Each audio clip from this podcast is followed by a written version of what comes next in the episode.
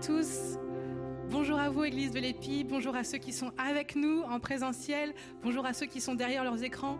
Ce matin, on est heureux de vous retrouver pour qu'on puisse adorer, louer notre Dieu tous ensemble. Alors, je ne sais pas comment était votre semaine. Peut-être compliquée, peut-être difficile. Certains d'entre nous, je pense que ça a été le cas. Peut-être que vous avez passé une bonne semaine, mais ce matin, on va fixer les yeux sur notre roi des rois, sur Jésus. Ce matin, on est venu pour l'adorer, pour le louer. Et vraiment, voilà, tout ce qui, tout ce qui peut peut-être nous empêcher de le louer et de l'adorer, on va le mettre de côté ce matin. Et vraiment, on va se concentrer sur qui il est. On va vraiment se tenir devant le roi des rois, devant son trône de grâce. Hmm. Si vous voulez bien, on va prier ensemble. Seigneur Jésus, merci parce que tu es déjà là. Seigneur, merci parce que ton cœur est plein de joie, Seigneur, parce que ce matin, Seigneur, tu vas encore venir nous rencontrer. Seigneur, tu vas encore nous parler. Seigneur, tu vas encore toucher nos cœurs. Et Seigneur, je te prie vraiment afin, Seigneur, que nos cœurs soient grands ouverts pour toi. Seigneur, nous voulons recevoir de toi ce matin. Oui, Seigneur Jésus, nous sommes venus, Seigneur, déclarer que tu es au-dessus de tout. Seigneur Jésus, nous sommes venus te dire que nous t'aimons, que nous t'adorons. Et Seigneur Jésus, viens maintenant et prends toute la place. Oui, Seigneur Jésus, prends toute la place. Amen.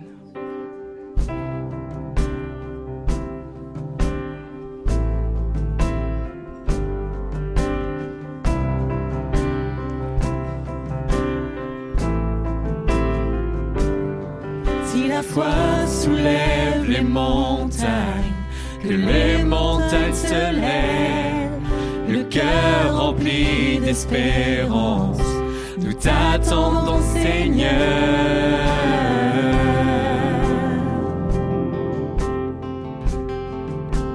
Oui, nous t'attendons.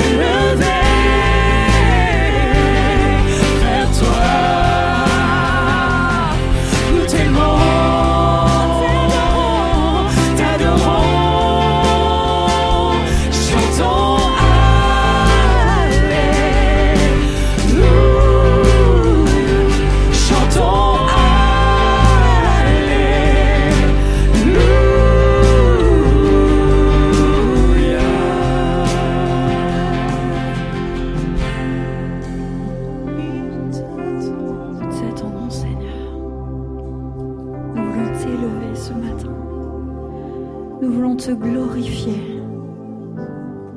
Tu en es digne. Nous voulons t'élever à jamais. Merci pour ton salut. Merci pour la résurrection.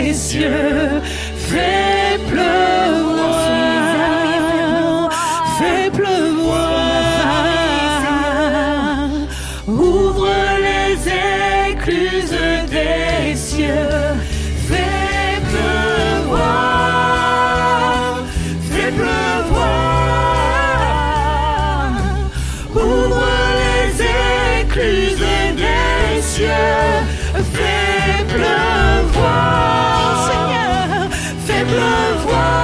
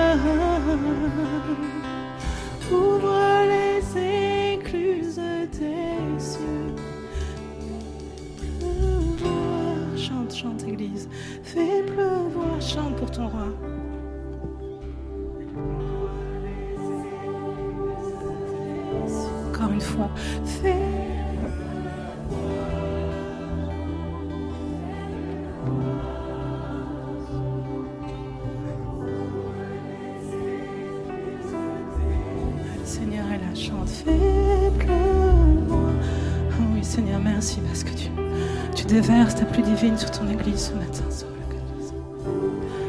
Ah, Seigneur, cette pluie de paix, cette pluie d'amour, cette pluie qui change la vie. ce matin, Seigneur. Merci parce que ta présence est là.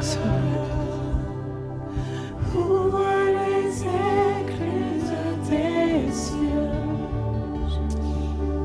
C'est un auteur de la Bible qui, à un moment donné, a fait cette prière à Dieu.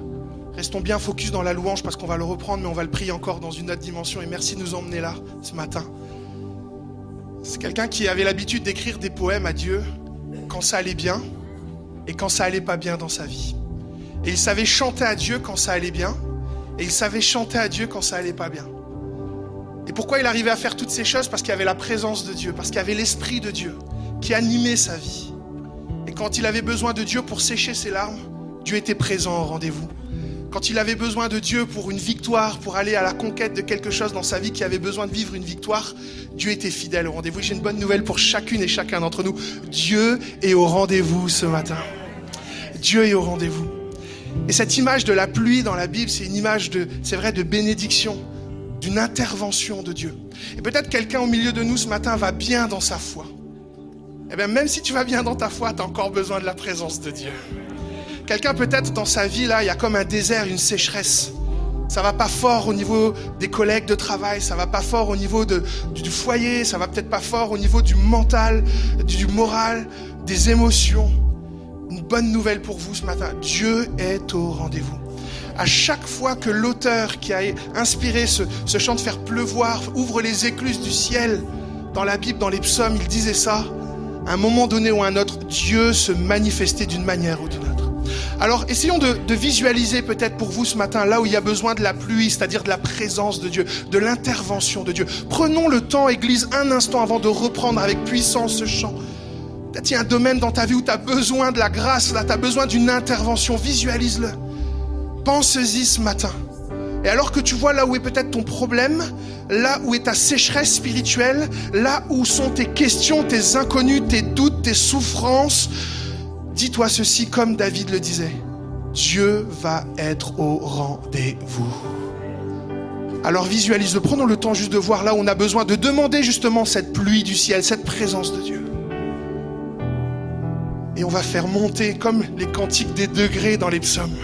On va monter en degrés de passion pour Jésus. On va le prier avec cette foi que Dieu peut déplacer les montagnes. On va prier et chanter ce chant avec foi en se disant, mais là où je suis sec, je peux sortir de la présence de Dieu ce matin quand cette célébration sera finie, rempli de la présence de Dieu. Fais pleuvoir de tout ton cœur, de toute ton âme. Église, maintenant on proclame, on prie, on loue. Ouvre les Prie-le pour toi ce matin. Fais pleuvoir. Fais pleuvoir. Vous qui êtes peut-être à la maison, au travail, dans votre salon, dans votre voiture, priez-le.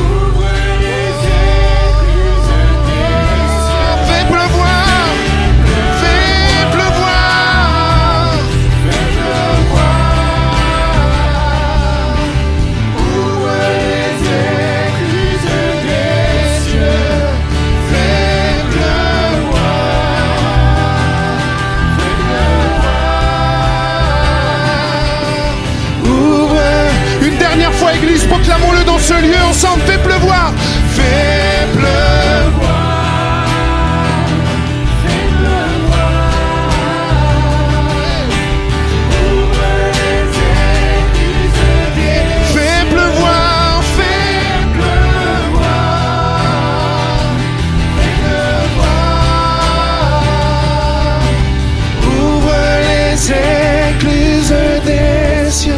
Seigneur, nous élevons les mains maintenant pour une personne qui a besoin d'être relevée dans ce lieu.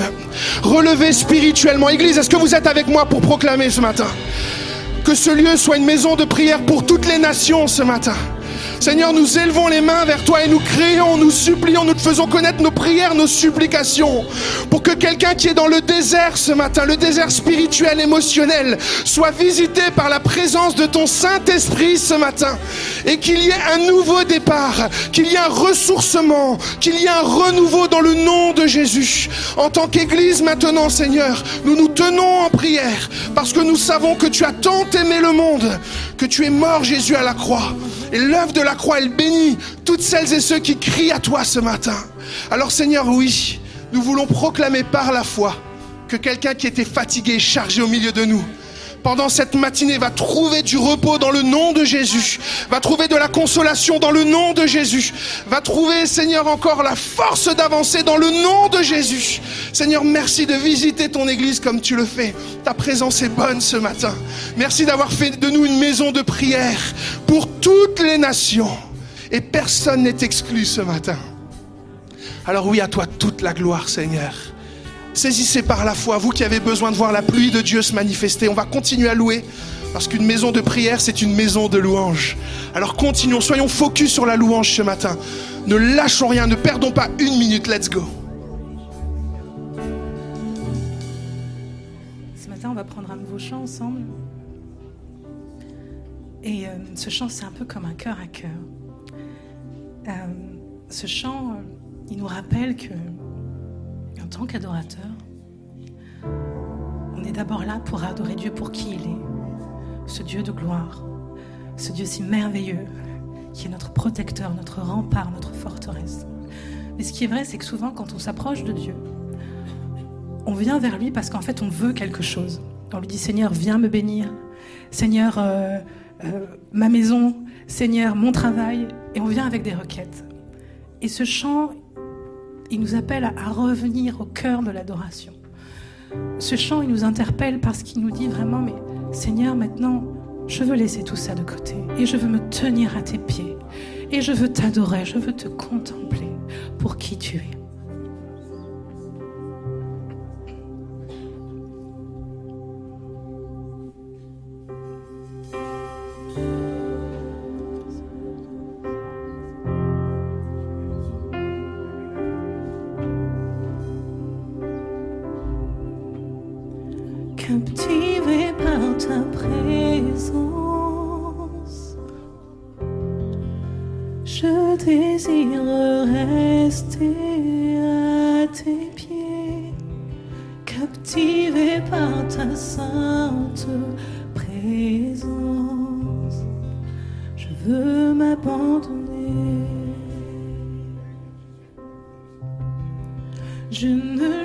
cherche pas d'amour.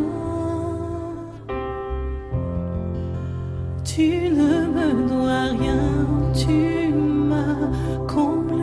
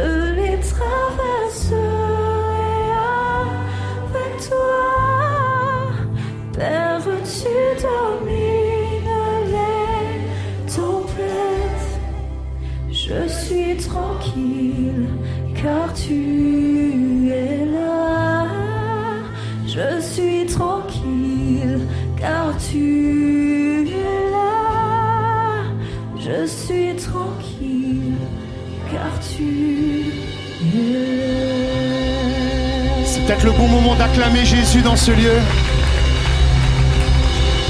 Ah Seigneur, merci. Merci Seigneur. Merci Jésus. Est-ce qu'on peut remercier l'équipe de louanges là qui vraiment nous conduit. Allez, remercions-le vraiment comme on sait le faire à l'épi? Merci beaucoup à vous. La reconnaissance, c'est aussi un acte de louange, d'être reconnaissant de ce que Dieu donne, de ce que Dieu pourvoit. Voilà. Vous pouvez prendre place un instant. Merci à toute l'équipe. C'était vraiment un temps qui peut disposer nos cœurs. On peut vraiment y saisir quelque chose. Alors merci. Merci à chacune et à chacun qui, semaine après semaine, répète, travaille. On les voit pas, tout ça. Hein prie, prie pour vous. Et quand ils viennent ici, ils prient encore pour vous. Parce qu'on est une maison de prière. On est une maison de prière. On aime Dieu. On voudrait souhaiter la bienvenue à toutes les personnes qui, ce matin, nous visitent pour la ou les premières fois. On voudrais vraiment, de la part de toute l'Église ici, vous souhaiter bienvenue que vous soyez vraiment à l'aise pour vivre cette expérience de foi quand on a des hommes, des femmes, des jeunes, des moins jeunes qui se rassemblent et qui chantent le nom de Jésus, qui chantent pour Jésus. Voilà, soyez les bienvenus. Vous aussi qui êtes en ligne ce matin, c'est une grande joie de vous avoir avec nous. On est très heureux que vous puissiez vivre aussi cette expérience en ligne. Alors vraiment, on vous bénit. Ça veut dire qu'on on vous souhaite le bien. On vous souhaite vraiment de vivre quelque chose avec Jésus, quelque chose de fort, quelque chose qui vient encore apaiser votre âme, qui vient encore euh, fortifier votre foi. Donc voilà, soyez toutes et tous bienvenus ce matin. Euh, dans la vie de notre église locale, il n'y a pas que les célébrations euh, du dimanche matin, il y a euh, d'autres rencontres qui ont lieu et c'est un temps d'annonce qu'on puisse vraiment être tous à un même niveau d'information pour savoir ce qui se vit dans notre église locale. Euh, vous rappelez premièrement que nous avons ici vraiment la chance, la grâce d'avoir un groupe de jeunes adultes qui se réunit, qui se retrouve trois samedis dans le mois à 19h. Il se nomme JCS, Jeunes Chrétiens à Strasbourg. Pour euh, plus d'infos, dans le hall, vous aurez un stand. Vous pourrez, si vous êtes jeune, vous considérez comme jeune. Vous avez 4 heures, le débat est ouvert. Vous pouvez aller au stand, il y aura toute une équipe qui vous attendra. Vous pourrez vraiment prendre toutes les informations qu'il faut, les réseaux sociaux, les fréquences, etc. Ce sera vraiment un bon moment. On, organise aussi euh, partout en France un impact qui s'appelle Bible Impact. C'est le samedi 3 décembre. Rendez-vous à 13h30 ici à l'EPI, l'idée c'est de pouvoir partager l'évangile d'une manière tout à fait concrète en allant à la rencontre des gens, contact de rue, et pour pouvoir offrir une portion de l'évangile de Jean aux couleurs de Noël, pour que les personnes puissent découvrir l'histoire de Noël, mais l'origine, euh, celle qui est la, la source, la vraie. Et donc, du coup, si vous êtes intéressé par euh, cette dynamique de contact de rue, des fois on est sollicité par des personnes qui disent Ah, mais est-ce que euh, à l'EPI, vous avez euh, cette expression-là pour faire connaître Jésus? Oui, nous en avons une, c'est Bible Impact pour samedi 3 décembre. Rendez-vous à 13h30 ici à l'EPI. Comme ça, on vous expliquera tout aussi. Ce sera un bon moment pour bénir aussi les Strasbourgeoises et les Strasbourgeois. On a un week-end aussi qui arrive dans cette période de Noël, c'est le week-end avec Eden Choir, une chorale gospel spécialement venue pour fêter Noël avec nous. Ça va être un temps fort le samedi soir, le samedi 10 décembre, un concert à 20h. Et euh, on aura aussi à la célébration le lendemain Eden Choir qui nous conduira à la louange. Samedi soir, c'est concert de Noël gospel. Dimanche matin, ça sera célébration, adoration, louange. Donc, euh, il y a la possibilité pour vous d'inviter peut-être euh, des collègues, des amis. Euh, c'est pour tout public, même les enfants, les ados, les jeunes, les moins jeunes, les seniors. C'est vraiment un super concert qui nous attend avec Eden Choir. On a encore besoin de logeurs. Merci à toutes celles et ceux qui ont répondu présent lors de l'annonce la semaine dernière. On en a encore besoin de quelques-uns. Donc euh, au point accueil, vous pouvez vous inscrire pour loger. C'est une chorale de 30 personnes qu'on attend. Donc il y a quand même avec techniciens en plus et tout. Donc besoin encore de logeurs. Si vous avez de quoi accueillir, euh, nous vous invitons à aller au point accueil et de pouvoir euh, vous faire connaître. On a une vente des aiguilles solidaires dimanche 4 décembre à l'issue de, euh, de, la célébration. Les profits sont reversés au pôle social. On a un pôle social qui vient en aide à des personnes qui traversent un parcours de vie parfois qui peut être compliqué. On est très heureux, on est très fiers, je le dis, d'avoir le pôle social, d'avoir toutes ces personnes qui, jeudi après jeudi, euh, font un travail vraiment de, de, bienveillance, un travail de compassion. Est-ce qu'ils se reconnaîtront? Mais est-ce qu'on peut les remercier ce matin? Toutes les personnes qui travaillent dans le pôle social, ils se reconnaîtront, on ne va pas les mettre mal à l'aise. Et enfin, juste simplement vous dire que comme on bascule dans, la période de Noël, on bascule aussi notre librairie avec pas mal de livres dédiés à la période de Noël. Donc allez faire un tour à la librairie, ça pourrait être de la lecture qui pourrait vous encourager, vous bénir. On va vivre un temps aussi important, vous savez qu'on est dans une série qui s'appelle Koinonia. Euh, c'est tout ce qui a trait aux relations, à la communion fraternelle les uns avec les autres. Et on va vivre un, grand moment de transition. Euh, je, c'est drôle que j'arrive sept ans après. Ça, il a été mon voisin et elle a été ma voisine pendant plusieurs années. On a vécu, ils ont, dû nous supporter quand on était voisins. Je parle bien sûr d'Achot et de Nariné, qui ont été euh, présents dans la vie de l'Église depuis 2004 euh, pour Achot et 2005 pour Nariné. Et dans la période de 2005, Achot aussi a, a répondu à cet appel d'être concierge de prendre soin ici, d'ouvrir les portes du bâtiment, et il l'a fait pendant toutes ces années, jusqu'à cette année où il a déménagé.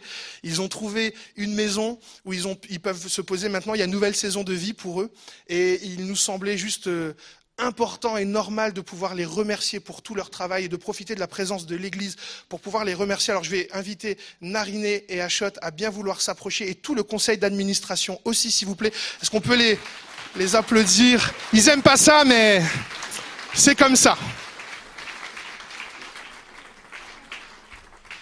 Ah, il y en a eu des portes à ouvrir, des portes à fermer, hein tellement important dans une famille comme la nôtre d'avoir un bâtiment, un outil de, service comme celui-là, avec pas mal d'activités en semaine. C'est vrai que peut-être vous qui êtes en ligne, vous nous découvrez un dimanche matin, mais il y a beaucoup d'activités en semaine aussi. Et Achot et Nariné étaient là, euh, travail de l'ombre entre guillemets, mais, mais, vraiment dans la fidélité. Et je voudrais juste laisser euh, soin à, Nathalie de, de, dire quelques petits mots, parce que bien sûr, on vous a fait un petit, un petit cadeau au nom de l'Église. Et après, partez pas tout de suite, parce qu'on va prier pour vous et on va prier pour votre successeur parce qu'on a trouvé un successeur à Achot. Il fait bien son boulot. Hein? Pas de succès sans successeur. Un couple de successeurs. Un couple de successeurs, c'est important. Alors, c'est avec un grand plaisir pour moi d'être le porte-parole du conseil spirituel, pastoral et du conseil d'administration. Euh, vous avez été pour, euh, pendant des années pour nous les gardiens du temple. Votre disponibilité, vos sourires et votre cœur pour l'Église sont autant de qualités que nous voulons mettre à l'honneur ce matin. Il y en a plein d'autres. Je me permets de souligner aussi le rôle important de vos deux fils, Pachik et Narek. Nous sommes au bénéfice, personnellement, ma famille et moi, de l'hospitalité de l'un d'eux. En effet, Pachik a accueilli pendant quelque temps Thibault sur Paris. Et on vous en remercie.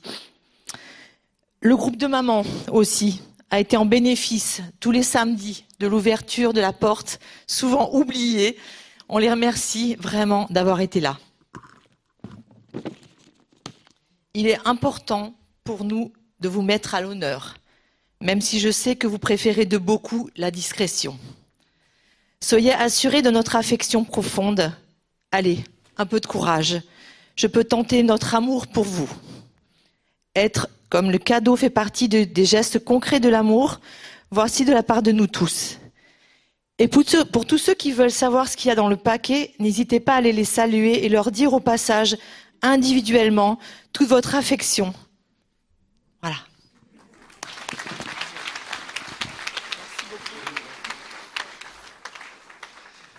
Alors je vous ai parlé de transition, elle est importante. Alors je vais inviter celui, et bien sûr ils sont en couple, tu as raison, tu as raison.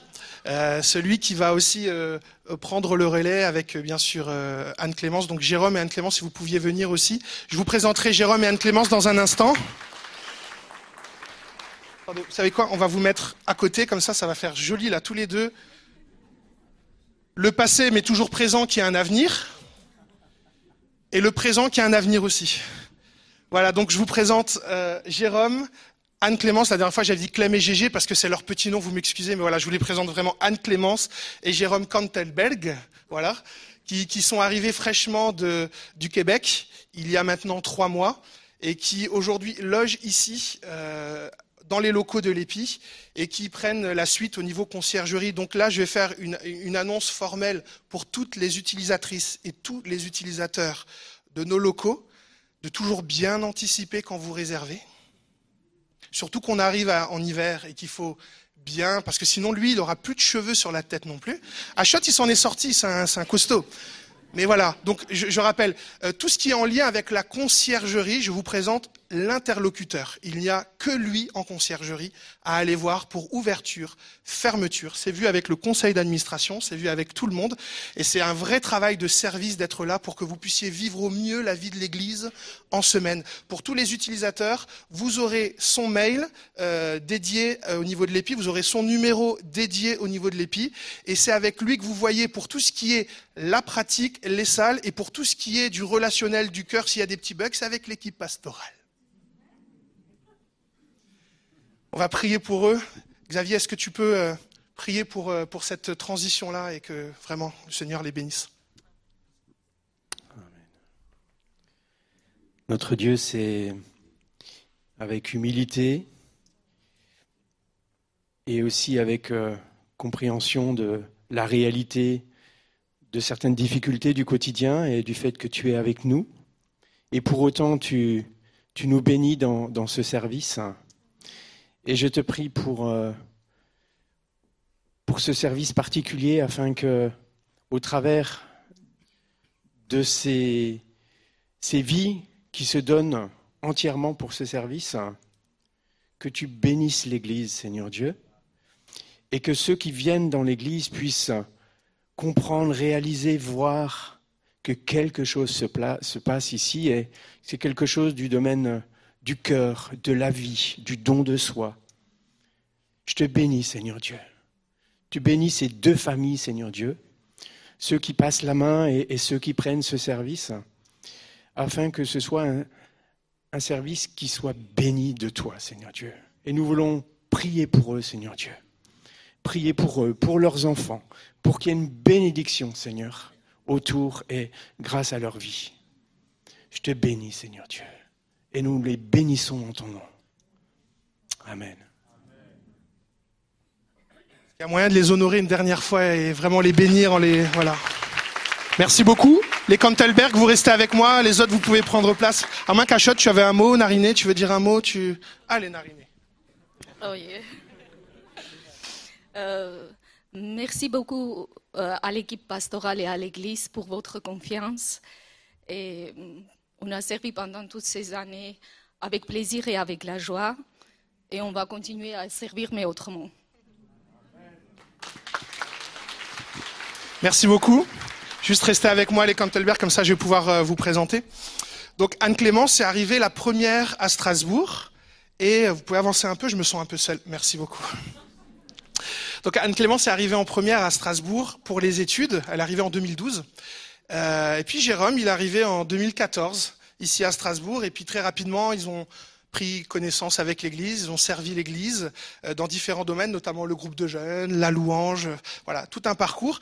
Et euh, c'est en 2017, donc il va y avoir le mariage évidemment, et c'est en 2017 qu'ils vont partir se former dans un autre pays au Canada, donc au Québec, dans un institut de théologie francophone, donc l'ITF, l'Institut de théologie pour la francophonie pour la francophonie, ils vont faire euh, voilà leurs études et puis ils vont s'investir dans une autre église locale, parce qu'ils ont à cœur l'église locale, l'église Nouvelle Vie. Peut-être certaines et certains connaissent. Et ils vont servir Dieu, ils vont servir dans différents domaines. Quand on allé les voir, on allé les visiter, c'est vraiment des, amis aussi. Euh, on les a aidés parce qu'ils ont servi dans le nettoyage. Hein, voilà, le nettoyage. Puis ils ont servi aux ados, ils ont servi dans plein de domaines.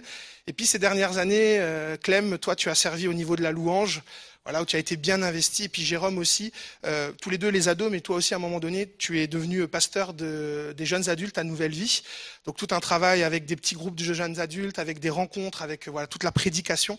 Et c'est pour ça aussi que ce matin, on veut euh, être au bénéfice de la formation qu'ils ont reçue. Et je me souviens qu'à l'époque, l'EPI avait prié pour eux pour leur envoi. Et aujourd'hui, on récolte ce qu'on a semé. Et moi, j'en suis très très content.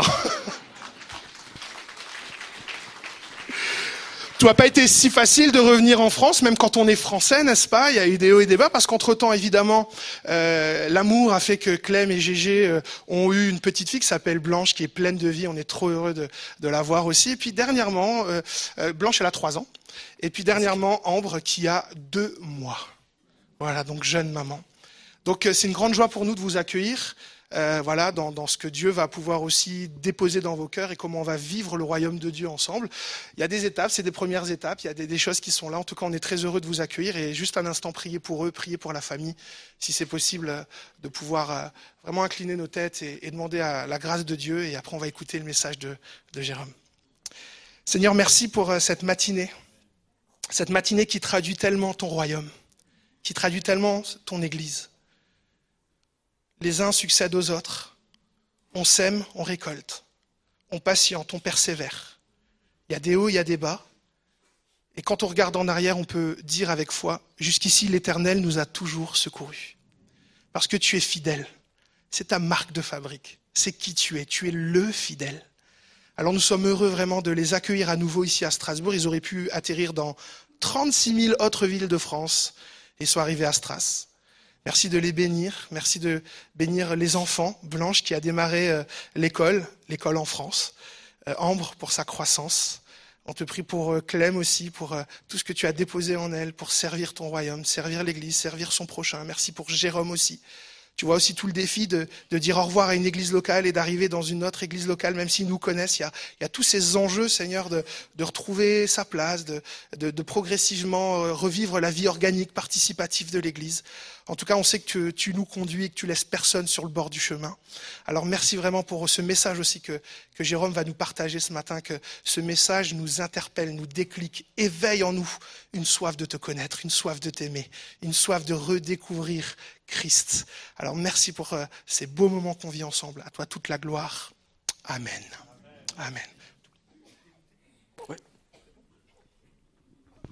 Yes, bonjour tout le monde, vous allez bien?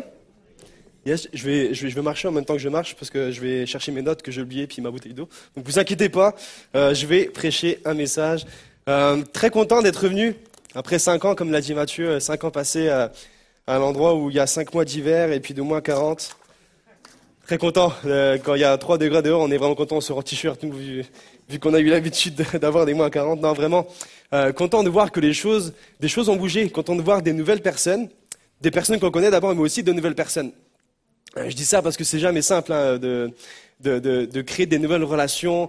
Euh, quand on est à l'église depuis 5, 10, 15 ans, on a nos habitudes, on a notre groupe, et puis on n'ose pas trop des fois aller vers les personnes qu'on connaît pas. C'est un réflexe humain, un réflexe naturel. Puis nous, on l'a vécu. Tu sais, des fois, il y a des relations qui viennent un petit peu te déranger dans des habitudes, puis on l'a vécu au Canada. Au bout de trois ans de mariage, à peu près, euh, le 8 février 2020, justement, il y a une petite fille qui s'appelle Blanche qui est arrivée dans nos vies, qui est venue totalement chambouler la manière dont on voyait nos relations, ok, nos habitudes de vie. Puis c'est vraiment cool. Puis là, je parle de ma fille. Je pense que vous l'avez euh, compris, Blanche. D'ailleurs, si à la fin de la réunion vous voyez un petit enfant marcher tout seul avec une sucette à la bouche, crier papa, maman, puis qui parle aux gens, c'est notre fille. C'est Blanche, ok? Elle s'éduque toute seule, elle n'a pas besoin de nous, elle est vraiment autonome. Et la sucette, c'est à cause de Nathalie Vito qui leur en donne chaque dimanche. Donc, on va bientôt l'emmener au dentiste à cause d'elle. Merci beaucoup. Ça fait vraiment plaisir. non, Blanche qui, qui, qui est venue totalement changer nos habitudes de vie. Et je ne sais pas s'il y a des parents qui vont confirmer ce que je vais dire, mais quand je suis devenu papa, j'ai découvert qu'il y avait un trait de caractère en moi, bien caché, mais qui était présent, mais qui s'est révélé quand je suis devenu papa. Et ce trait de caractère, c'est un petit semblant de colère des fois. Un petit semblant d'impatience. Je ne sais pas si vous pouvez confirmer. Ouais, yes, ok, il y en a une personne qui est honnête ce matin avec moi. Deux, trois, ok, on va faire les enchères, magnifique. Yes, et ah, d'habitude, moi je suis pas quelqu'un de colérique. J'aime pas les gens qui se mettent en colère. Quand j'étais petit, j'aimais pas les gens qui criaient, mes parents se sont jamais criés dessus et ça me mettait mal à l'aise. Et les seuls moments où je me mettais en colère, c'est, je sais pas pour ceux qui vont jouer à la console de jeu, je jouais à, Forza Gran Turismo, des jeux de voiture sur la console.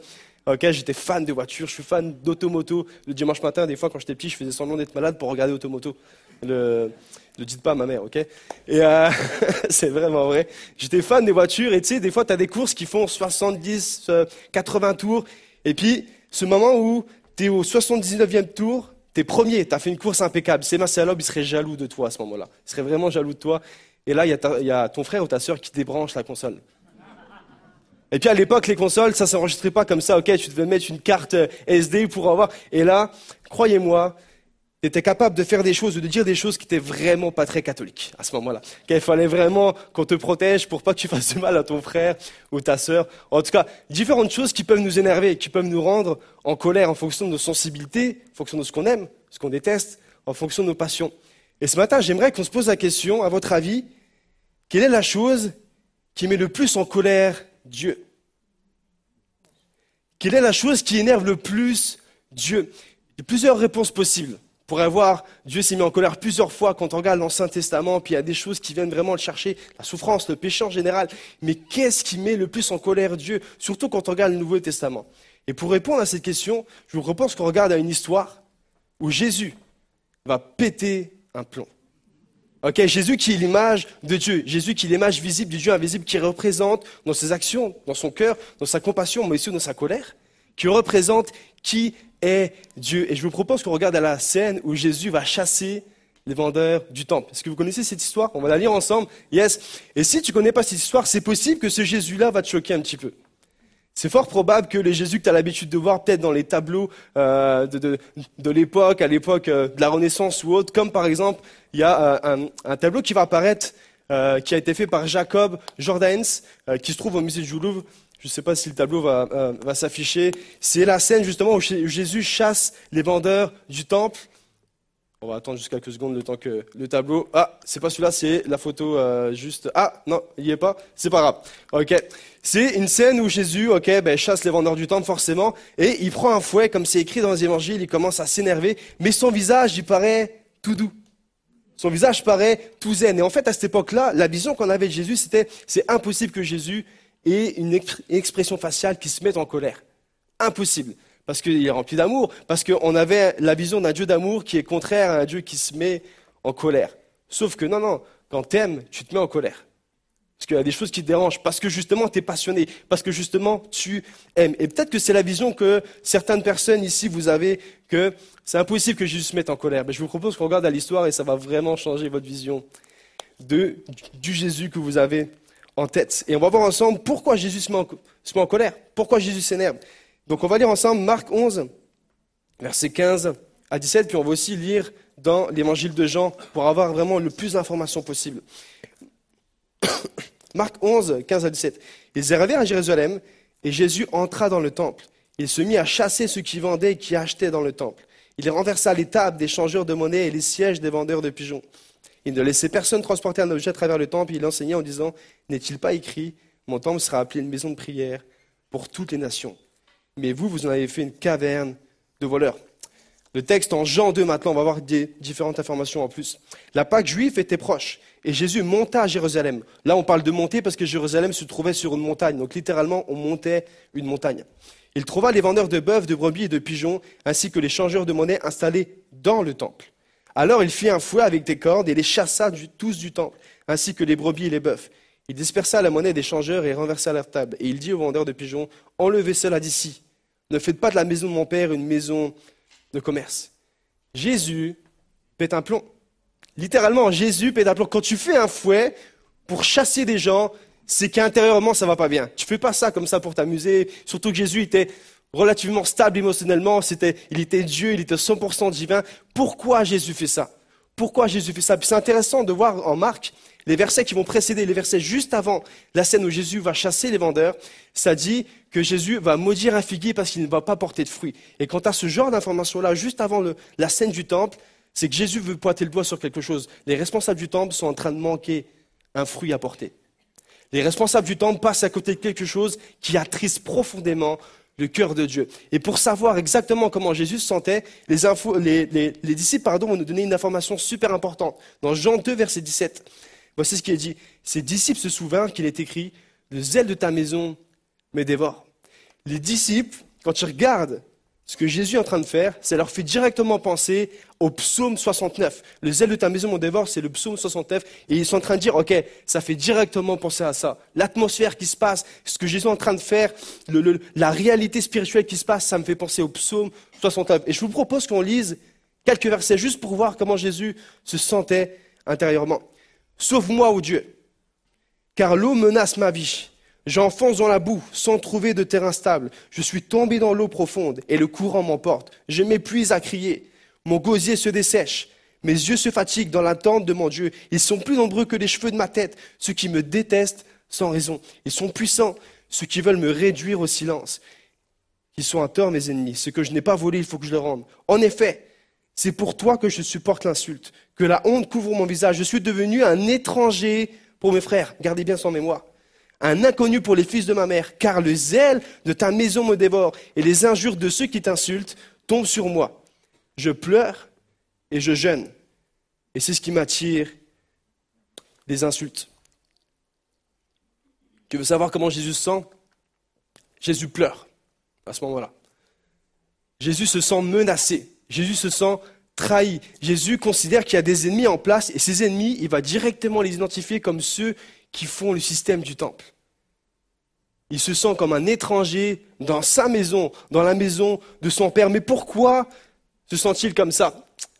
L'interprétation la plus répandue, puis moi j'ai grandi avec ça, c'était le fait que Jésus est contre le commerce dans l'église. Donc on va virer la librairie juste après euh, la réunion, comme ça. On n'a pas le droit de vendre des choses dans l'église. Je me souviens avoir discuté avec un ami qui pensait vraiment ça et qui était absolument contre tous ceux qui vendaient des CD, des livres, des gâteaux, des fromages. Hein. Je pense pas qu'il y ait beaucoup d'églises en France qui vendent des fromages. Moi, je suis fier d'avoir une église qui vend du fromage. C'est incroyable. Au Québec, on faisait pas ça parce que le fromage, coûtait dix fois plus cher qu'ici. Donc, on vendait pas de fromage. Ça allait ruiner les gens. Et, euh, mais je suis vraiment fier d'avoir une église qui vend du fromage. Et c'est fort probable, d'après les théologiens, que les gens, que les juifs qui vendaient des animaux, les changeurs de monnaie, arnaquaient les gens. C'est fort probable. Mettaient des taxes. Un peu comme aujourd'hui. Quand tu veux changer un euro en un dollar canadien ou américain, forcément, la banque, ils vont prendre un petit peu de tes sous. Et les juifs faisaient pareil. Mais ce n'est pas la raison principale. Ce n'est pas la raison principale pour laquelle Jésus pleure intérieurement à ce moment-là. Pour comprendre vraiment pourquoi Jésus pète un plomb, il faut comprendre comment était fait le temple à l'époque. Il y a une photo qui va s'afficher, puis on va voir ensemble comment était divisé le temple à l'époque. Donc, premièrement, pardon, on avait la cour des femmes. Donc, ça, c'est réservé aux Juifs. C'est réservé au peuple d'Israël. La cour des femmes. Ensuite, on avait la cour d'Israël, donc les hommes. La cour des prêtres le sanctuaire où il y avait les sacrificateurs et le lieu très saint, le saint des saints, où il y avait le souverain sacrificateur qui venait une fois par année pour l'expiation des péchés du peuple. C'était vraiment super divisé. D'ailleurs, ils vont rajouter ces divisions avec le temps parce que c'est pas ce que Dieu avait prescrit à Moïse. Et quand on regarde, quand on dézoome le temple, il y a une prochaine photo qui va apparaître, on s'aperçoit que tout autour, il y avait le parvis des gentils, c'est-à-dire l'endroit où les non-juifs pouvaient venir adorer Dieu. Et là, ça paraît petit sur le plan, mais Jérusalem, quand on prend le temple et Jérusalem, le temple faisait un quart de la ville. C'était immense. C'était fou. Éric Meyer, l'archéologue érudit, va dire que dans juste la cour des gentils, on pouvait accueillir 75 000 personnes. C'était fou. C'est juste un truc de fou. C'était le seul endroit pour venir adorer le Dieu juif à l'époque. Et en plus, c'est la Pâque. D'habitude, à Jérusalem, il y avait entre 20 et 40 000 personnes, mais à la Pâque, il y avait 250 000 personnes qui venaient à la ville faire un pèlerinage, venir adorer Dieu. C'est juste fou. Donc, le parvis des gentils était juste tout autour. Et comment on fait pour adorer Dieu à l'époque? On ne peut pas avoir une équipe de louanges et puis chacun lève les mains. C'est pas comme ça qu'on adorait Dieu à l'époque. Il y avait des chants. David faisait des chants. Mais la plus grande euh, des manières pour, pour louer Dieu à l'époque, c'est qu'on faisait des sacrifices d'animaux. On faisait des sacrifices d'animaux. Ça a été prescrit dans l'Ancien Testament. Et voici le défi, c'est que comme la plupart des gens, la plupart des étrangers viennent de loin, ils font beaucoup de kilomètres, ils transportent leur animal, et comme Jérusalem est sur une montagne, puis il y a beaucoup de kilomètres, il y a un grand risque de blesser ton animal. Et si ton animal est blessé, il est disqualifié pour le sacrifice. Donc tu peux pas venir adorer Dieu si tu blesses ton animal. Donc pour ça, les Juifs ont décidé de vendre des animaux juste dans le temple pour pouvoir permettre aux étrangers de venir sacrifier leur animal et adorer Dieu. Et pareil pour les changeurs de monnaie. La monnaie courante à l'époque, c'était la monnaie romaine, avec la face de César sur les pièces qui étaient interdites dans le temple. Les Juifs étaient vraiment non non non. Y c'est pas possible que César va passer euh, juste sa tête, même si c'est sur une pièce, va passer sa tête dans le temple. La seule monnaie acceptée, c'est la monnaie juive. Donc les changeurs de monnaie étaient nécessaires au bon fonctionnement du temple. Donc pourquoi, si c'est pas ça, pourquoi Jésus pète une coche, comme on dit au Québec, pète un plomb? Ce qui se passe, c'est le problème est beaucoup plus là où se trouvait le marché là où on vendait, à l'endroit où on vendait les animaux, et il y avait les changeurs de monnaie. C'était juste fou. À cette époque-là, c'est euh, Flavius Joseph qui va dire, c'était un marché incroyable. Pendant la semaine de la Pâque, il y avait environ 250 000 sacrifices d'animaux. Ce n'était pas le petit marché qu'il euh, euh, qu'on peut voir au coin de Strasbourg ou à Elkirch ou peu importe. Non, non, c'est un marché incroyable. 250 000 personnes qui venaient sacrifier leur animal, leurs animaux. Et je ne sais pas, je pense que vous avez déjà mis le pied dans un marché c'est bruyant. T'as pas de place, tu peux pas circuler, c'est juste impossible. Tu es, obligé de toucher les gens, es obligé de, c'est impossible, tu peux pas vraiment circuler. Et ils ont décidé de mettre le marché dans le temple. Mais à votre avis, dans quel endroit du temple ils ont décidé de le mettre? Quelques années avant que se passe cette scène, les responsables, qui étaient les Sadducéens, ont fait un choix stratégique et ils se sont dit, OK, on va prendre le marché, et au lieu de le mettre devant le mont des Oliviers qui était juste en face du temple, on va le mettre dans le temple dans la cour des gentils. Là où les étrangers avaient la seule possibilité de venir adorer Dieu. Dans le parvis des gentils. Et notre scène se passe là où Jésus est. Quand on regarde dans le grec le mot, le, mot temple, c'est la cour des gentils, le parvis des gentils. À votre avis, est-ce qu'ils avaient la possibilité encore de venir adorer Dieu avec tout le marché, avec les 250 000 sacrifices qu'il y avait dans cet endroit-là?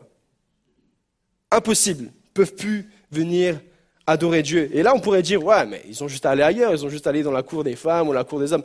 Impossible. Au 19e siècle, on a retrouvé une stèle qu'on appelle une stèle de Soreg. Il n'y a pas de photo qui va apparaître, mais c'est comme une grosse pierre avec une stèle d'avertissement qui était pour les non-juifs. Puis on a retrouvé, c'est un, un, archéologue français qui l'a retrouvé, et voici ce qui était écrit sur ces stèles pour avertir les non-juifs de ne pas mettre les pieds dans le temple que nul étranger ne pénètre à l'intérieur de la balustrade et de l'enceinte qui sont autour du temple. Celui qui y pénétrerait serait responsable de sa mort qui s'en suivrait. Bienvenue à l'église ce matin, on est vraiment content de vous voir. Si tu es là pour la première fois, rassure-toi, on n'a pas ce genre de bannière ou de stèle à l'entrée. On a tous une bannière par contre. Et puis on va voir ensemble quel genre de bannière on peut avoir à l'épi. Mais on n'a pas ce genre de bannière. Mais c'est fou. Les étrangers ne pouvaient plus venir adorer Dieu et c'est certainement ça qui brisait le cœur de Jésus à ce moment-là. C'est certainement ça. Théologien David Garland va dire la chose suivante. Le système du temple favorisait la xénophobie et l'ethnocentrisme. La tension entre les juifs et les non-juifs, hommes et femmes, ne pouvait pas se régler tant que le temple affichait sa série de bannières saintes, chacune disant à un groupe différent interdiction d'entrer. Parce que c'était pour les non-juifs, mais c'est aussi pour les femmes de ne pas mettre les pieds là où il y avait les hommes, c'est aussi pour les hommes de ne pas mettre les pieds là où il y avait les prêtres, etc. etc. Tu ne pouvais pas aller au niveau supérieur, entre guillemets. Jésus appelle à la fin de l'exclusivité qui permet la prière et l'adoration pour un seul groupe restreint. Le, rêve de Dieu, qui était que toutes les nations puissent venir l'adorer, c'était d'ailleurs le mandat d'Israël, d'être la lumière pour les nations, ce rêve de Dieu-là est en train d'être brisé par les responsables du temple, par les pasteurs de l'époque, par les chrétiens de l'époque. Et c'est pour ça que Jésus va dire en Marc, Marc 11, 17, n'est-il pas écrit, mon temple sera appelé une maison de prière pour toutes les nations? Pour toutes les nations. Puis là, il est en train de citer Isaïe, qui fait juste donner une prophétie comme quoi les étrangers, un jour, pourront venir adorer Dieu dans le temple. Mais là, ce n'est pas possible. Le rêve de Dieu est brisé. Mais j'ai une bonne nouvelle pour vous. On n'a pas ce genre de bannière, nous, euh, à l'épi. Juste pour un coup, le temps que vous réfléchissez. On n'a pas ce genre de stèle à l'épi. On n'a pas de marché dans le hall avec, où on vend des animaux. On vend des fromages, mais on vend pas, on vend pas d'animal. Ça sent la même odeur, mais ça fait pas le même bruit. ça dépend quel fromage. On n'a pas ce genre de bannière où on dit non, non, ne rentrez pas si tu es là pour la première fois, sinon on va te tuer. On n'a pas ce genre de bannière. Mais par contre, on a tous des bannières. Et ce qui est fou, c'est que on ne sait pas quelle bannière on a les personnes qui, peuvent savoir quelle bannière on a, c'est ceux qui viennent pour la première fois, parce que c'est eux qui vont sonder quel accueil ils ont reçu. Nous, on ne peut pas savoir, nous, on est bien, on est entre nous, on se connaît, on ne sait pas quelle bannière. Et j'ai identifié quatre stèles bannières, je vais, utiliser le mot stèle et bannière interchangeable, vous inquiétez pas. Quatre, quatre bannières qui nous guettent en tant qu'Église et qui peuvent vraiment repousser ceux qui viennent pour la première fois alors que c'est notre mission d'accueillir tout le monde. Et cette première bannière, c'est venez comme vous êtes. Ne vous inquiétez pas, on ne vous jugera pas, d'ailleurs, on ne vous remarquera même pas. On rigole, mais ça nous arrive vraiment souvent, ok? Venez, venez, on vous jugera pas, vous inquiétez pas, tous nous, entre nous, prenez place, etc., etc. Il n'y a rien de pire. Je pense que plusieurs d'entre nous, on, on l'a déjà vécu, d'arriver dans une soirée, c'est un ami qui t'a invité, mais c'est pas lui qui organise la soirée, ok? Tu vois où je veux en venir? Tu arrives dans la soirée et en fait, l'hôte de la soirée s'attendait pas à ce que tu sois là. Donc tu arrives, tu connais personne, parce que ton ami, forcément, il va, il, avoir d'autres amis, puis toi, tu es là, euh, tu es en train de boire une bière à la main, tu es assis, puis tu dis, qu'est-ce que je fous là Personne ne me connaît, personne ne vient me voir, etc. Qu'est-ce que je fous là? On en rigole, c'est, mais c'est horrible. pour ceux qui sont invités ou pas d'ailleurs. Pour ceux qui sont venus mais qui finalement n'étaient pas attendus. Et des fois on fait pareil à l'église. Des fois on fait pareil à l'église, on s'en rend juste pas compte. Et d'ailleurs si tu dis, ah ben c'est vrai, j'avais jamais pensé à ça, ça confirme ce que je suis en train de dire. Ça confirme justement, on n'a pas, on ne sait pas comment les gens viennent, c'est horrible. Et Tom Renner, un pasteur qui est justement passionné par le fait d'être une église qui accueille tout le monde, a, fait des sondages sur plus de 100 églises aux États-Unis, mais ça, ça, ça, va s'appliquer aussi à nous. 100 églises, et puis il a contacté ceux qui sont venus pour la première fois et qui ne sont pas revenus. Il leur a posé la question pourquoi? Quel est, sont les, quel est le top 10 des raisons pour lesquelles les gens ne reviennent pas à l'église? Et il y a plusieurs réponses, plusieurs personnes qui ont répondu. Quand je suis arrivé à l'église, j'avais l'impression d'être dans une soirée privée où je n'étais pas invité. Ça nous guette. Ça nous guette vraiment. Et c'est pas, c'est pas ça le cœur de Dieu. Et puis, c'est intéressant, puis on va vraiment rentrer dans le concret, mais il a, il a, continué son sondage, et puis un des moments les plus désagréables pour ceux qui venaient pour la première fois et qui ne sont pas revenus, vous savez, c'est quand? C'est les dix minutes avant que la réunion commence. Les dix minutes avant que la réunion commence, ils sont assis ici, peut-être qu'il y en a ce matin, puis je vous demande pardon si vous êtes senti seul vraiment, mais ils sont assis, Personne ne va les voir, personne vient, et ils regardent autour, puis ils voient plein de groupes de chrétiens qui discutent entre eux. Et eux, ils sont bien parce que parce que c'est l'église, Kononia, les relations, etc. C'est super. Sauf que lui, tout seul. Et dans les sondages, c'est revenu, ça c'est le moment le plus désagréable. Ça a été les minutes les plus longues de ma vie. Donc à partir du dimanche prochain, je vais voir tout le monde aller voir ceux qui sont assis. Ok? Non, non. non mais c'est intéressant. C'est intéressant. Voici quelle bannière on peut on peut donner sans que même on puisse se rendre compte. Et le cœur de Dieu, c'est pas ça. Le cœur de Dieu, c'est pas qu'on accueille des nouveaux. Le cœur de Dieu, c'est qu'on accueille des invités d'honneur. C'est quoi la différence? Les invités d'honneur, tu te prépares pour le recevoir. On a déjà tous invité quelqu'un à la maison. Et si, si vous ne l'avez pas fait, ben, je vous invite à le faire. C'est une super expérience sociale. Inviter des gens. Et on se prépare. On se prépare le repas on s'habille proprement, on range la maison. D'ailleurs, c'est souvent une des raisons pour lesquelles, euh, un des motifs pour lesquels on range la maison, c'est quand on invite des gens. Vous avez remarqué ou pas? Ok, il y a des gens qui sont comme moi. ok, donc venez, comme ça, ça nous permet de ranger puis de nettoyer chez nous. Et euh, non, mais c'est vrai. Des invités d'honneur, tu te prépares pour les recevoir. Et c'est exactement la manière dont Dieu veut qu'on accueille ceux qui viennent pour la première fois et qui ont besoin d'entendre le message de l'évangile. Peu importe qui ils sont, peu importe leur passé, peu importe les étiquettes qu'on met sur eux, peu importe ce qu'ils ont fait, peu importe leurs erreurs, c'est des invités d'honneur. C'est des cadeaux que Dieu nous confie, qui doivent être impactés par le message de l'évangile. Donc, premièrement, on invite tout le monde et puis on est intentionnel à aller vers eux. Deuxième bannière, deuxième stèle qui nous guette et qu'on peut vraiment avoir. Vous pouvez venir, mais on n'a pas trop le temps pour vous en ce moment. On a d'autres projets. On a d'autres projets, on a un peu partout. Vous savez, quand on regarde le Nouveau Testament, puis quand on prend des dictionnaires euh, de, théologie biblique, on s'aperçoit que l'Église existe pour plusieurs choses, elle a plusieurs mandats. Premièrement, l'Église existe pour rendre un culte à Dieu, ce qu'on a fait ce matin. On est là pour l'honorer, on est là pour, pour le louer, on est là pour le mettre au centre. Deuxièmement, l'Église existe pour former les croyants, pour former les membres du corps, pour les tâches du ministère, comme le dit Éphésiens. Et ça, on le fait. Et troisièmement, l'Église existe pour être en mission dans le monde. Et je pense vous avez déjà remarqué, les deux premiers, on les oublie jamais. On sait qu'on est là pour honorer Dieu, c'est notre relation. Puis on sait qu'on est là pour nous former, nous. Ça, ça, ah, ça on ne peut pas l'oublier. On ne peut pas l'oublier. La plupart du temps, quand on va pas trop bien, on vient à l'église parce qu'on sait que ça va nous faire du bien. Ouais, ça va nous faire du bien la louange. Puis c'est pas mauvais, c'est vraiment pas mauvais. Puis ça fait partie de, de bénédictions que Dieu nous a données à travers l'église.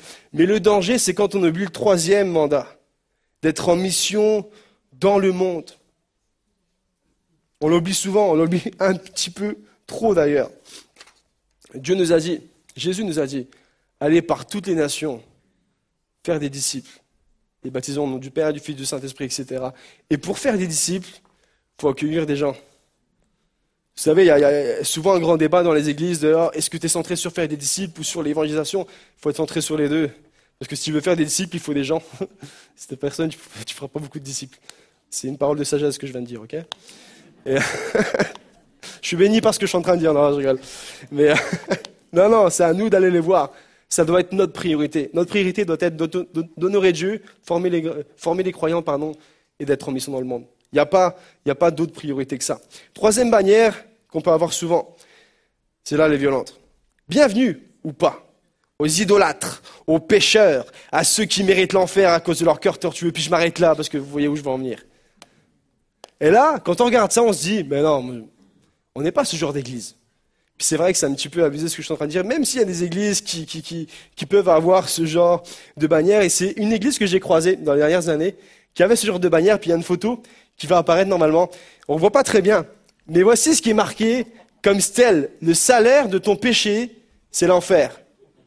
Et juste en dessous, le paradis n'existe que pour les justes. Merci pour le zoom, c'est très édifiant euh, de, de, voir cette euh, stèle. C'est une église qui existe vraiment. Et elle a un site internet, et puis je ne veux pas vous dire où c'est, mais c'est une église qui existe, et c'est une église certainement où je mettrai jamais les pieds, parce que juste avoir la bannière, tu n'as pas envie de rentrer. Sauf si vraiment tu as une conviction de péché, et puis tu as envie de te faire euh, défoncer, là tu y vas, ok? Mais non, non, c'est pas ça. Et là, notre réaction c'est, non mais, ils sont allés beaucoup trop loin. Ils sont allés beaucoup trop loin. Mais la vérité, c'est qu'on a tous ce genre de bannière dans notre cœur. La vérité, c'est qu'on a tous ce genre de bannière, peut-être pas pour tout le monde, mais pour certaines catégories de personnes. On a ce genre de bannière pour certains politiciens. On a ce genre de bannière pour certains terroristes. On a ce genre de bannière pour des personnes qui nous ont fait souffrir. On a ce genre de bannière pour des personnes qu'on considère, non, eux, ils ne peuvent pas venir à Dieu, c'est impossible. On a tous ce genre de bannière. Et l'église de Rome, que l'apôtre Paul va visiter avait cette bannière-là. L'église de Rome vivait justement à Rome, qui était une ville pervertie dans tous les sens. Tu ne pouvais pas faire pire à l'époque. Et puis tu avais une église qui était juif, non juif, une église vraiment inter, euh, interculturelle. Et euh, ils avaient ce genre de bannière, et Paul va les reprendre, mais d'une manière incroyable. On va juste lire ensemble un verset, Romains 1, verset 18. Il va rentrer dans leur jeu. Il va commencer à décrire à quoi ressemble la société euh, dans la ville de Rome, qui peut aussi ressembler à nos sociétés aujourd'hui. Juste Romains 1, verset 18. La colère de Dieu se révèle du ciel contre toute impiété et toute injustice des hommes qui, par leur injustice, tiennent la vérité prisonnière. Et là, c'est certain, quand il a continué, il va décrire tous les péchés euh, des gens de la société. L'Église devait être tellement contente. Dire, t'as raison, Paul. C'est vraiment des méchants, les gens à l'extérieur. T'as raison, Paul, c'est vraiment, c'est vraiment des païens, c'est vraiment des idolâtres, c'est vraiment. Et puis il continue pendant 15 versets, il va juste dire, décrire à quoi ressemble la société. Et au chapitre 2, verset 1, voici ce qu'il va dire. Qui que tu sois, homme, toi qui juges, tu es donc inexcusable. En effet, en jugeant les autres, tu te condamnes toi-même, puisque toi qui juges, tu agis comme eux. Bon dimanche à tous c'est suffisant, je devrais partir maintenant. ok, ça c'est ce qu'on appelle une punchline. Ok, normalement aux États-Unis on ferait drop the mic. C'est violent ce qu'il est en train de faire. Il est en train de dire, vous jugez les gens de la société, mais vous êtes pareils. Et là, il n'est pas juste en train de dire, vous êtes tous des méchants. Non, non, ce qu'il va développer dans toute sa lettre aux Romains, c'est de dire, on est tous des pécheurs, sauvés par grâce. Que tu aies juste menti quand tu avais trois ans et demi ou que tu aies tué quelqu'un, on est tous des pécheurs, sauvés par grâce, on est tous au même niveau. Quelqu'un qui a 30 ans de conversion a besoin du même Jésus que celui qui pas encore sauvé. Quelqu'un qui a 30 ans de conversion a besoin de la même grâce pour être transformé chaque jour que celui qui a besoin juste d'être pardonné au début et ensuite d'avoir une vie de sanctification. On a besoin du même Jésus. Quatrième dernière, et je termine avec ça, puis je vais inviter l'équipe euh, de louange à bien vouloir s'avancer, s'il vous plaît. Bannière qui ressemble un petit peu plus subtile. Vous êtes les bienvenus à condition de changer rapidement. On met des petites conditions. Plus subtil que la précédente, pardon. Mais cette bannière-là, souvent, on l'a pourquoi? Parce qu'on met des étiquettes sur les gens. Et, forcément, en fonction, en, fonction de nos sensibilités, en fonction de ce qu'on aime, en fonction de ce qu'on a vécu. Il y a différentes étiquettes. Quand je parle d'étiquette, je parle vraiment de, ok, lui, il a ce péché-là dans sa vie, je vais mettre cette étiquette-là. Lui, c'est un alcoolique. Lui, c'est un colérique. Lui, c'est un addict à ça. Lui, c'est un adultère, etc., etc. On va mettre ces étiquettes-là. Et forcément, on a des étiquettes qui viennent nous choquer plus que d'autres. Et quand on fait ça, on fait un classement des péchés. C'est le, le péché numéro un, le péché impardonnable. En ce moment, dans l'église, par exemple, il y a quelques années, c'était l'homosexualité. Impossible. Tu peux venir à l'église, mais il faut vraiment que tu arrêtes ta relation, puis il faut vraiment que tu changes. Ou alors l'adultère, le divorce. Il y a 30 ans, le divorce, c'était horrible. Puis ça l'est encore aujourd'hui dans certaines églises. Tu as divorcé. Hmm. Il faudrait vraiment d'abord que tu, sois transformé. Et puis on agit comme ça. Et puis, je suis honnête avec vous, moi des fois je laisse cette bannière. Puis on l'a tous cette bannière. Si on ne fait pas attention, si, si, si cette bannière revient, si, notre cœur est tortueux, pas juste les non-chrétiens, les chrétiens aussi. puis on a besoin d'être transformé. Et quand cette bannière revient, il y a un exercice que je fais moi. C'est que j'essaie de me souvenir comment Jésus m'a accueilli. Puis on va faire l'exercice ensemble. Moi, je me suis converti il y a 11 ans. J'avais 16 ans. Mon père était directeur de, de Konoski. Mathieu était là en tant, que, en tant que pasteur du camp. Et personne ne savait ce que je vivais, mais j'étais addict à la porno. Je mentais énormément. Je, pense vraiment j'avais une addiction au mensonge que Jésus m'a délivré après. Puis, je, faisais l'humoriste, je rigolais beaucoup, tout ça, mais au fond de moi, j'étais perdu, j'étais, j'étais juste paumé, c'était juste fou. Et à un moment donné, un prédicateur est venu, puis il a présenté l'évangile, puis, puis, j'ai accepté Jésus, puis trois jours après, j'ai ressenti la présence de Dieu, puis c'était fou. Mais la manière dont Jésus m'a accueilli, c'est qu'à aucun moment, j'ai senti le Saint-Esprit me dire, faut d'abord que tu changes si tu veux mon amour. À aucun moment. Et je pense qu'on pourrait normalement tous dire pareil quand Jésus nous a accueillis. Jésus nous a accueillis alors qu'on était au plus bas. Et à cause de son amour, à cause du fait qu'il nous a sauvés, là, on va être transformé. Mais ce n'est pas une condition pour être sauvé, c'est une réponse au salut. Et ça, cette bannière-là, elle vient tellement de fois, exactement comme le récit de la femme adultère. Femme adultère qui, qui, qui, qui, allait être lapidée par les pharisiens et Jésus va dire, ok, mais est-ce que vous, vous avez jamais péché? Et là, finalement, ils vont être repris et puis ils vont partir. Et Jésus va lui dire, où sont ceux qui te condamnaient? Et elle va dire, bah, ils sont pas là. Et puis il va dire, moi je ne te condamne pas non plus. Va et ne pêche plus. Et nous, le problème, c'est qu'on fait, va et ne pêche plus. Et alors, je ne te condamnerai pas non plus. Des fois, l'ordre des, phrases et des mots sont super importants dans la Bible. Parce que tu peux complètement devenir hérétique en inversant quelque chose. Complètement. Je ne te condamne pas non plus. Et ne pêche plus. Je termine avec cette histoire avant qu'on reprenne ce chant où euh, on va se reconsacrer à Dieu. C'est euh, aux États-Unis, pendant un cours d'éthologie, il y a un prof qui, euh, enseignait sur Jésus, qui voulait absolument montrer à quel point Jésus était un leader religieux au-dessus des autres leaders religieux, Mahomet, Bouddha, tout ça. Puis il commence à faire un exposé et puis à montrer aux gens, Jésus, quand il était en relation avec les, il est parti voir les lépreux, il les a touchés, il est parti voir les prostituées, il est parti voir ceux qui étaient au plus bas de la société, puis il commence vraiment, puis il est passionné, puis, puis il veut juste montrer à quel point Jésus est un Dieu de compassion, un Dieu d'amour. Et puis à la fin, euh, le cours termine, puis ils avaient l'habitude d'avoir un petit temps de questions-réponses avec le prof. Les élèves pouvaient s'avancer.